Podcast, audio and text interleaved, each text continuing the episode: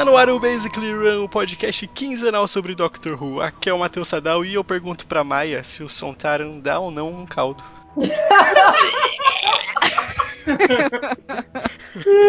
E aí, Maia? Não, né? Não, vocês- já é a segunda vez já perguntaram do Master, sabe, gente? Assim, não é qualquer um, entendeu? Ah, Só capaldão, por enquanto. Só o capaldão e o brigadeiro, né? Meu. É, capadão e brigadeiro. Nossa, o Brigadier deu um caldo, é mesmo. Mas o capaldão. Capaldão não baita de um caldo. Ai, Olha. meu Deus. Aqui é Tiago Siqueira e Take Me Away, I don't mind. You better trust me, I'll be back in time. E aqui é a Dani Carvalho. Eu quero viajar no tempo e achar tudo assim muito de buenas. Tamo aí. My mind is strong. É, aqui é a Maia Loureiro e. ET Phone Home. Porque na verdade eles só queriam ir pra casa. Aqui é o Nick Ellis, e apesar do Lynx não ter nenhum interesse na evolução humana, eu fiquei com pena dele. E eu também tô apaixonado pela Sarah Jane. Oh. Todos estão. E no programa de hoje conversaremos sobre o arco The Time Warrior. Conversaremos sobre o último, a última história da coleção Monstros. Conversaremos sobre a primeira aparição da Sarah Jane Smith e teremos a participação mais do que especial do Nick. Sim, a primeira da, da Sarah Jane e a primeira participação do Basically Run. muito feliz, muito feliz. Momentos de emoção. Sim! Siqueira, Basically, run!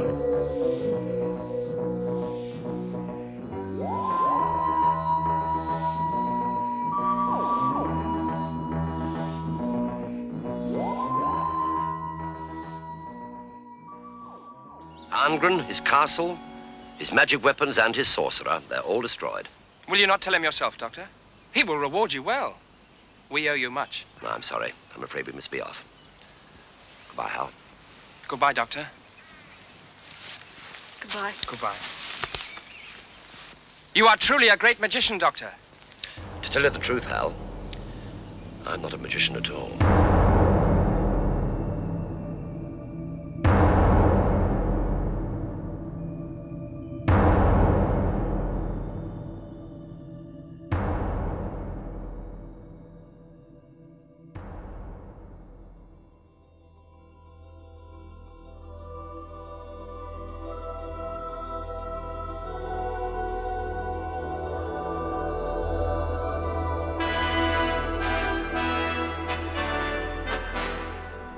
Queridos runners, chegamos ao último arco da coleção Monstros. Ah, conhecemos os Sontarans e a primeira aparição da querida Sarah Jane Smith. Maravilhosa. Hum, linda. E o nosso amigo Doctor sendo um pouquinho escroto com ela quando Nossa, quando- gente, eu tava é. conversando. Eu tava comentando isso com, com uns amigos meus, que tá muito difícil, assim, assistir a série clássica. Porque, assim, eu sei que né, é outros tempos, outra mentalidade. Mas puta que me pariu, dá vontade de mandar tomar no cu o tempo inteiro. É que difícil ser mulher, né? Ela não veio fazer o café, seu escroto. O pior é que não, não é só ele, né? tipo, é todo mundo. Mas olha, eu acho que tem um outro ponto de vista sobre essa escrotice do Doctor no começo do episódio. Hum. É, ele não tá sendo escroto com ela pelo fato dela ser mulher. Ele tá sendo escroto com ela pelo fato dela não ser uma cientista. É, ele É. tá meio que testando ainda, test- botando o pé na água ali pra ver qual é a dela, eu acho que. Pois é, Então, e Nick, é, uma coisa que a gente reparou no Doctor é que toda vez que ele perde uma companion, por qualquer motivo, motivo que seja, é, ele fica assim um pouco retraído. Esse é o primeiro episódio da Sarah Jane. Ele tinha acabado de perder, entre aspas, a Jill Grant. Tipo, ele não tá atrás de uma companion. Esse, o terceiro Doctor ele é muito independente. A gente teve o arco Eu acho ele muito foda, ele tem um senso de humor muito legal, cara. Tu assiste Gotham, Nick? Assisto, aham, tô, tô em dia. Pronto. É, esse Doctor é o pai do Alfred. Pois é, cara, eu, eu- toda vez que eu vejo o Alfred eu lembro dele. é- Isso é muito foda, né, cara? Porque o, o Alfred também é um puta ator, né, cara? O cara conseguiu passar isso pro filho, né? É de família, né, cara? E tem uma coisa sobre esse Doctor que, primeiro, o episódio não começa com o Doctor. A gente não vê, aliás, é, o Doctor por pelo menos uns seis minutos. Que, considerando que ca- cada episódio tem 25 minutos, é muito tempo sem ver o personagem. E É. é, muito, é quase um quarto do episódio. E esse episódio, na verdade, o The Time Warrior, ele nasceu de, uma, de um desafio. É, o Terence Dix, que é o. Só para dar aqui uma pequena situada. O Hum. cargo que hoje é do Steve Moffat, que é o de showrunner, na época ele era dividido por dois, duas pessoas. O Terence Dix, Hum. que era o, o editor de scripts, e o Barry Letts, que era o produtor. É, como o próprio nome diz, o editor de scripts, o Terence Dix, ele trabalhava mais perto dos escritores. E tinha um escritor específico chamado Robert Holmes, que ele escreveu alguns dos maiores episódios da série clássica, é, escreveu para vários Doctors. É, ele foi desafiado pelo Terence Dix de escrever uma história que se passasse num castelo medieval. E começou. Sabe que escritor é aquele bicho escroto, sabe? Escritor gosta de desafiar e ser desafiado. E foi lá o Robert Holmes e mandou pra Asa e escreveu essa história que se passa num, num castelo medieval. Só que essa época de Doctor Who, o terceiro Doctor, ele é muito, é muito peculiar. Ele é aquele Doctor que ele tem um emprego. É o primeiro que tem emprego, gente. Tem um escritório que não anda tanto assim na tardes. Nessa época ele já estava com a tarde funcionando. Nos dois arcos anteriores a tarde estava quebrada, mas no arco Os Três Doctors, que eu espero que algum dia a gente ainda fale sobre ele, Não, chega É. de promessas. Chega de promessas. é crossover. A gente chega lá, que é um crossover entre primeiro, segundo e terceiro. É, é, mas é maneiro, é, É. que foi a primeira vez que a gente viu o, ter- o terceiro fora do, do âmbito tradicional, né? Que é a Uhum. Unity e tudo mais. Pois é, e o episódio começa justamente nesse castelo medieval, onde a gente encontra um bárbaro, não tem outra palavra como definir o Iron Ground, senão um bárbaro, reclamando que não tem a- o pão tá seco, a carne tá ruim e o vinho tá amargo. É, né? Reclama de tudo, né, cara? Impressionante.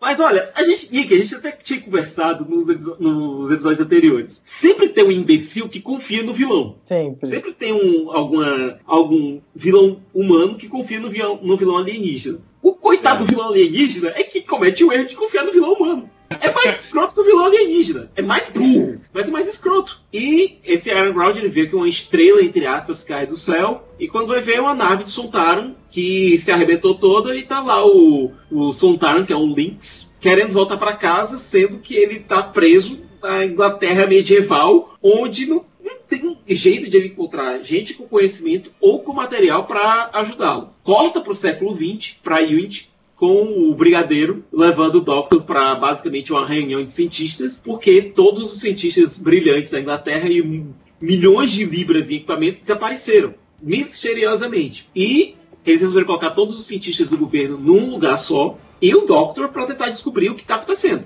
Basicamente, o plot do, do episódio é esse. O que eu acho idiota? Porque é série clássica, a série clássica sempre tem aquelas incongruências básicas. Uhum. O Lynx tem tecnologia para basicamente viajar no tempo. Tá certo que ele não conseguiu se projetar no tempo, não conseguiu se fixar lá. Ele tem tecnologia para sequestrar a gente no tempo. E não tem tecnologia para voltar para casa. É, Tipo, é esquisito. é, é tão esquisito quanto a aparência dele, né? É. Gente do céu. O que, que é aquela linguinha na primeira aparição dele, né? Tipo, sem o capacete. Eu acho que ele tava tentando fazer o Cara, é lado muito superior, feio, sabe? Por deixar a Cara, boca fechada. E o Lynx ele até avisa. Se vocês verem minha verdadeira face, vocês acharão repugnante.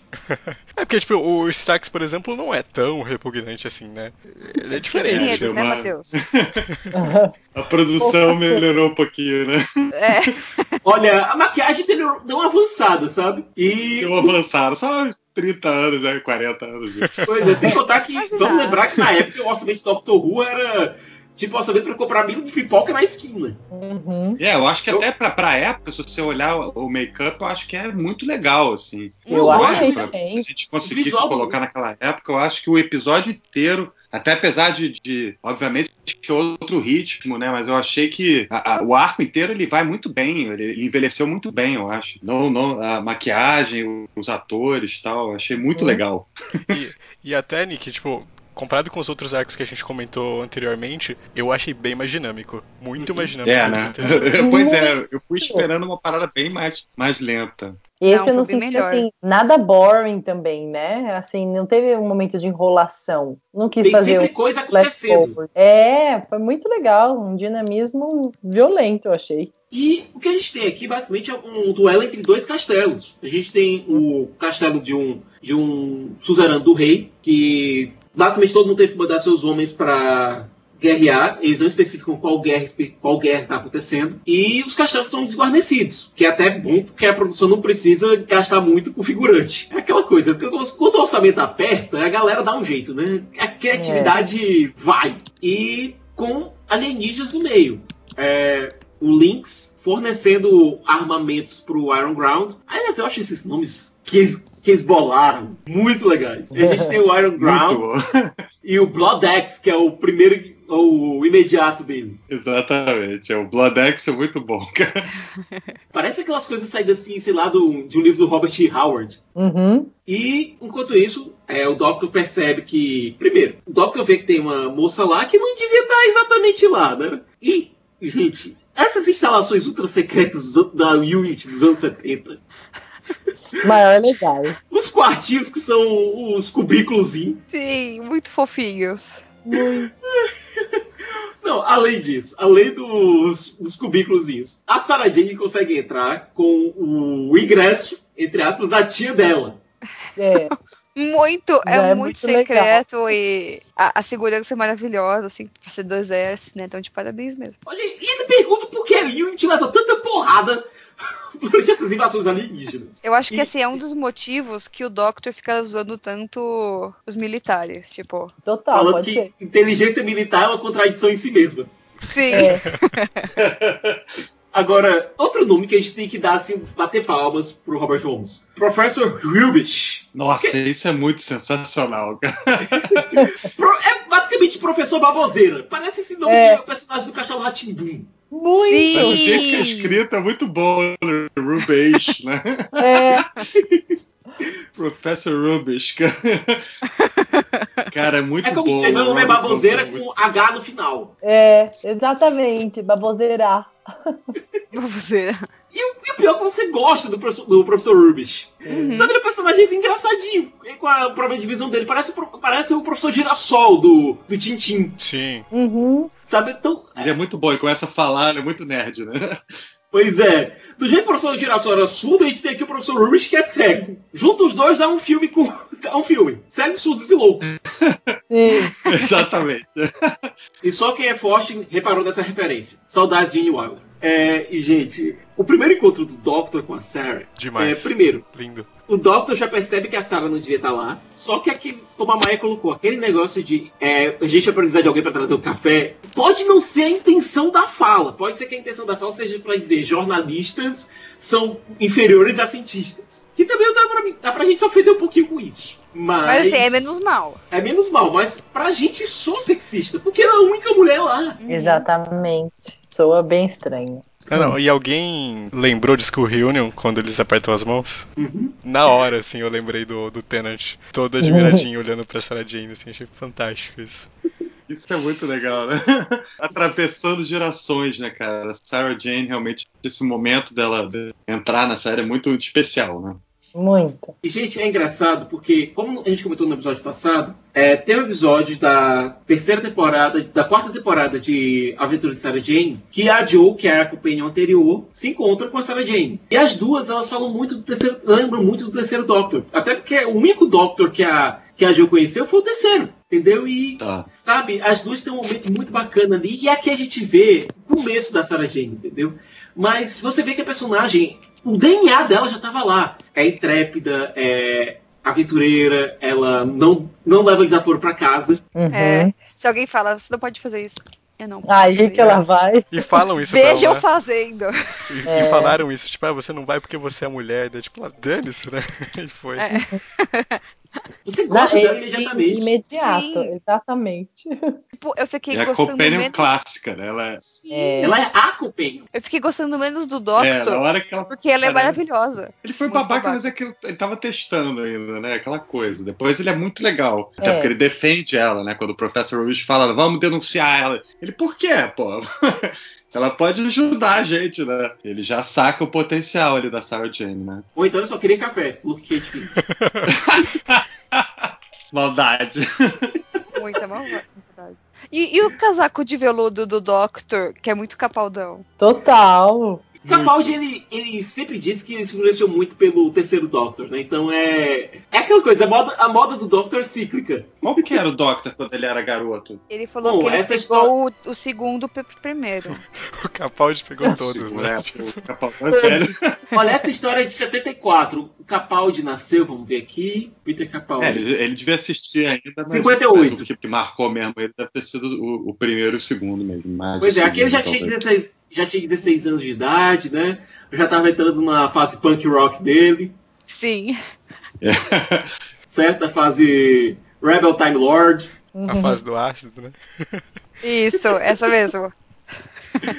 Então ele já devia ter deixado um pouquinho de lado, né? Mas. Porque se você notar hoje em dia, você olhar, um, olhar pro Capaldi e olhar pro John Pertwee, sabe, você vê assim uma relação. Uma... Eles parecem fisicamente. Mas é o trejeito que parece muito, sabe? Eles têm presença. É, é presença, né? O jeito de andar na frente das câmeras, talvez. Só que aquela coisa, o Doctor do Capaldi, ele é mais dado, mais propenso a discursos. Eu achava que você ia falar, é mais dado. Sim. Eu pensei em falar o dado, só que eu- não, não, não, não. Não, não. É mais propenso a discursos. Enquanto isso, o Doctor do John Pertwee, o terceiro Doctor, é mais propenso ao Aikido venusiano. Que aqui ele usa muito. Que basicamente, o Aikido venusiano ele consiste basicamente em você dar golpes de karatê enquanto grita Ya bem alto. Cara, aquela cena, cara, que, que- termina o primeiro episódio, que, que é o Doctor brigando com a galera toda ali no castelo, é muito surreal aquilo, É cara, aquela correria. estranho. Eu acho que tá no nível ali da, da briga do Capitão, Capitão Kirk com aquele, com aquele ET, sabe? Nossa, Eu. Lembrei muito disso. É, né? muito tosco. É muito tosco. Não, sem contar que o foco do diretor, ele teve que filmar a cena de cima, É. teve que fazer um plongé ali. É, Nada, foi, foi drone. sequestraram o drone do passado, do futuro também. É, a tarde está aí, gente. Boa, tiveram que fazer um plongé. Por quê? Eles tinham que dar um jeito de não mostrar o dublê, porque o, convenhamos, né, o John Pertwee podia ser agente, ex-agente secreto, e ele era, trabalhando é, no MI6 junto do criador do James Bond. E isso é fato, mas. Né? A idade já tava me chegando, gente. Uhum. Ele fez várias coisas, né, aventureiras. Ele usou aquele, aquele negócio, né, tipo trapézio, vai, pra, pra fugir. Acho que foi o candelabro, É. né? Assim. Exatamente, ela joga, a Sarah Jane joga pra ele o candelabro, né? Ele, É É muito. ele, é muito Aaron ele Flynn, cara. vem Indiana Jones ali naquela hora. E, gente, é, esse episódio é muito divertido. É, as interações do Lynx com o Iron Ground são muito legais. Até porque o- os nomes que o Iron Ground chama o Lynx é. Tipo, chamar o Pablo dos Traições de batata é. É. Não, ele até chamou o Doctor lá, ele já usou. Como é que foi? O cara é magrelo com o nariz, né? With a Uhum. mighty nose. Uhum. O nariz poderoso. E É. meio que até faz sentido o Sontaran ser virado chacota agora, né? Tipo, Sim. você olha pra trás e que nunca foram levados muito a sério também. É. Nunca.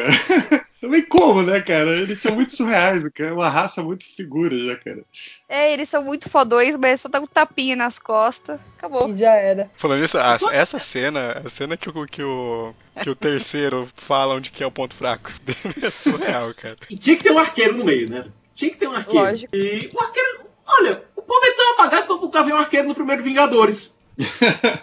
Não, a primeira aparição do povo do arqueiro, ele tá lá, ele vai finalizar o Airground, ele tá na mira, aí chega a Sarah Jane, com licença, é, você sabe onde eu estou? E o coitado perde a concentração e é. Mentira. Não, e aquela hora que o Lynx vai atirar pra mostrar como usar a arma, né? pra- Como mirar direitinho. É, O cara não consegue ver, né? Não tem visão periférica daquele capacete. Aí ele faz, a arma já tá ali, ele fica, tipo, procurando a arma um tempo até que ele pega. Só uma coisa, gente. Na hora que o Iron Ground e os homens dele chegam pra atacar o castelo, alguém que lembrou de Monty Python e o Cálice Sagrado, não? Sim! Nossa, muito. muito, muito, muito, muito, muito.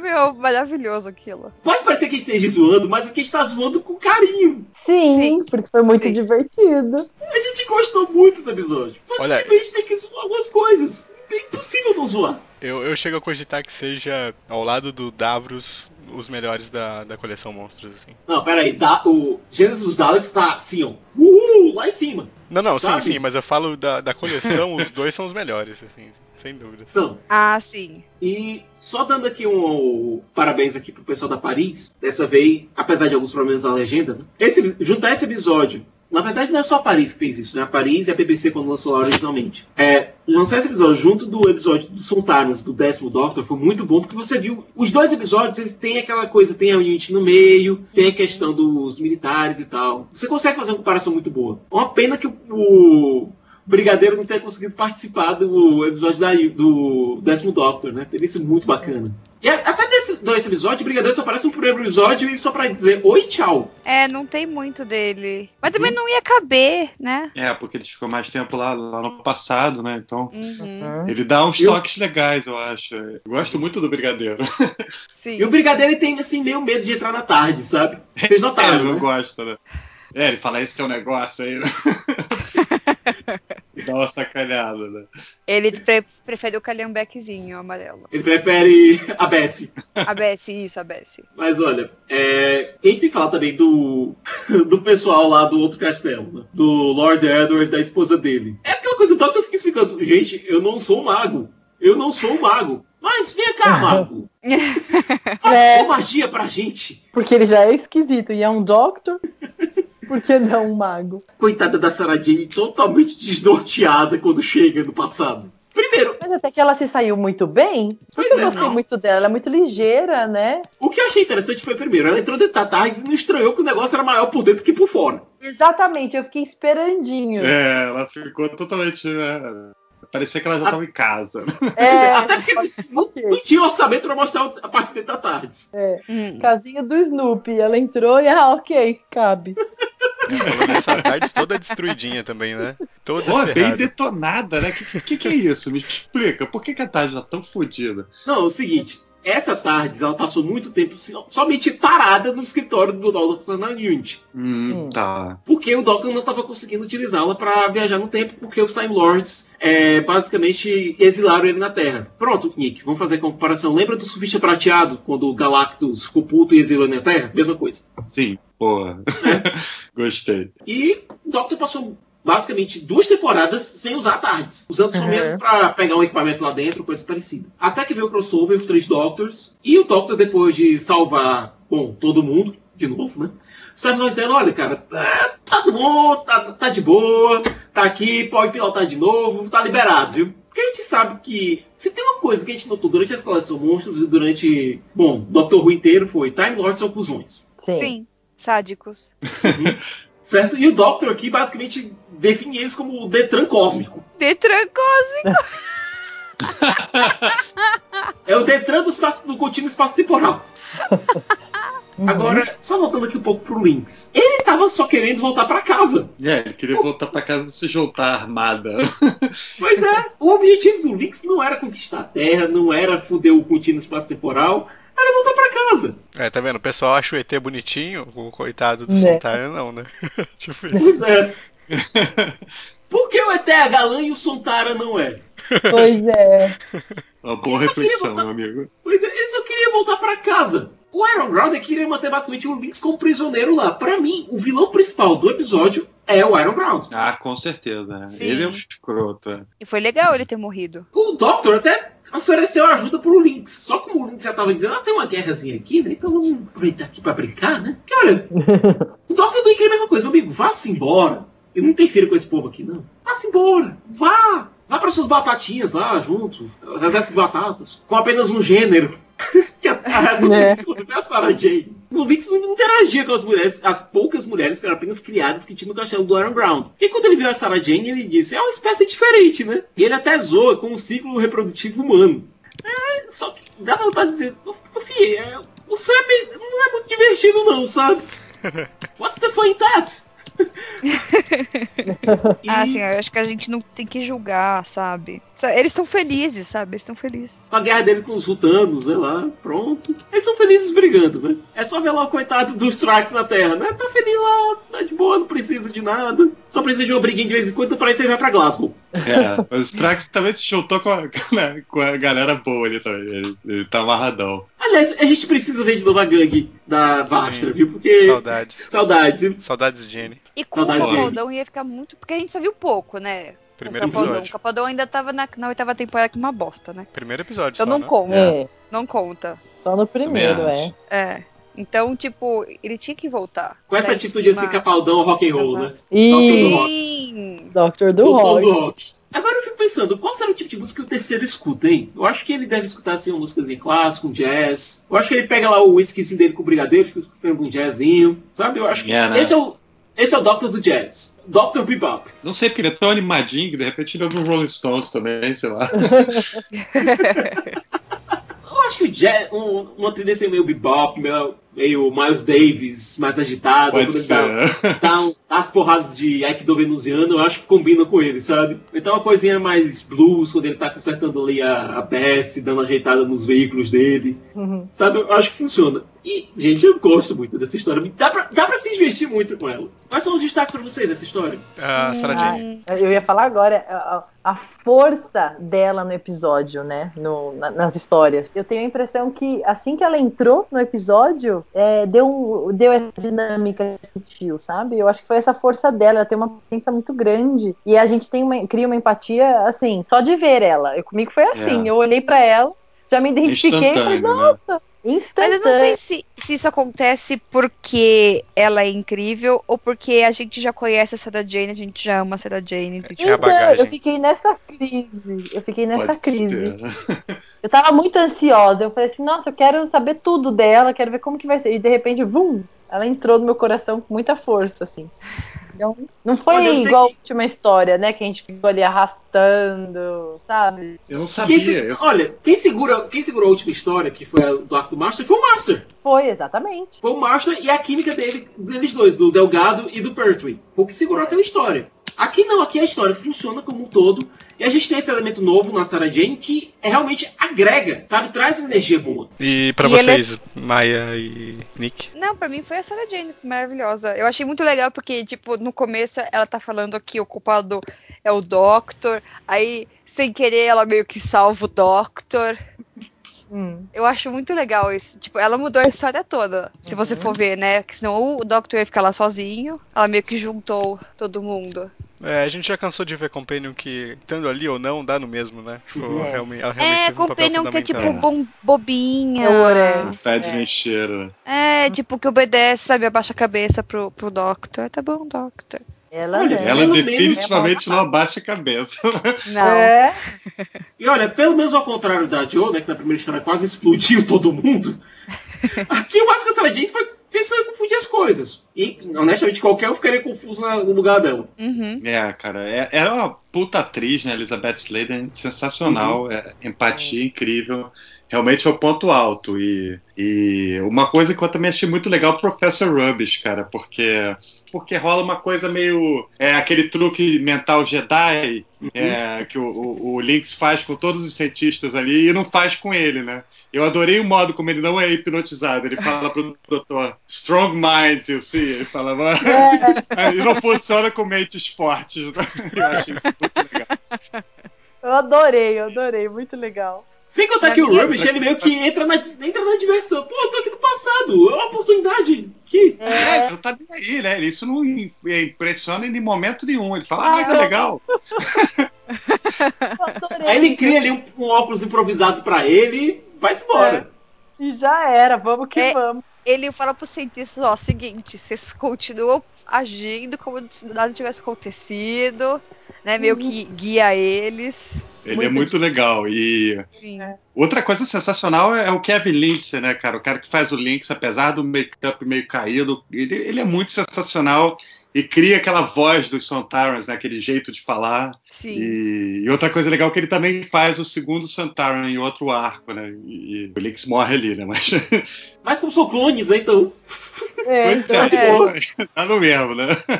É engraçado que a gente quase teve o Mario aqui. O Bob Hoskins, é, que a gente ama de um assinado para Roger Rabbit. É, ele ia ser do Iron Ground, só que ele não pôde aceitar o papel e passou pro David Baker, que foi o ator que acabou fazendo. Pois é, eu acho uma coisa muito, uma frase muito legal do Doctor que ele fala durante o, o- acho que o primeiro episódio, que, é, que uma linha reta pode ser a menor distância entre dois pontos, mas não é por nada desse mundo a mais interessante. Eu acho isso muito legal, cara. Isso é muito Sim. Doctor, cara. É muito Não. Doctor, Não é só muito Doctor, é muito Tardes. é, muito, exatamente, né? É a filosofia da Tardes. Ah, você quer ir pra lá? Mas se você for pra lá, vai ser muito maneiro.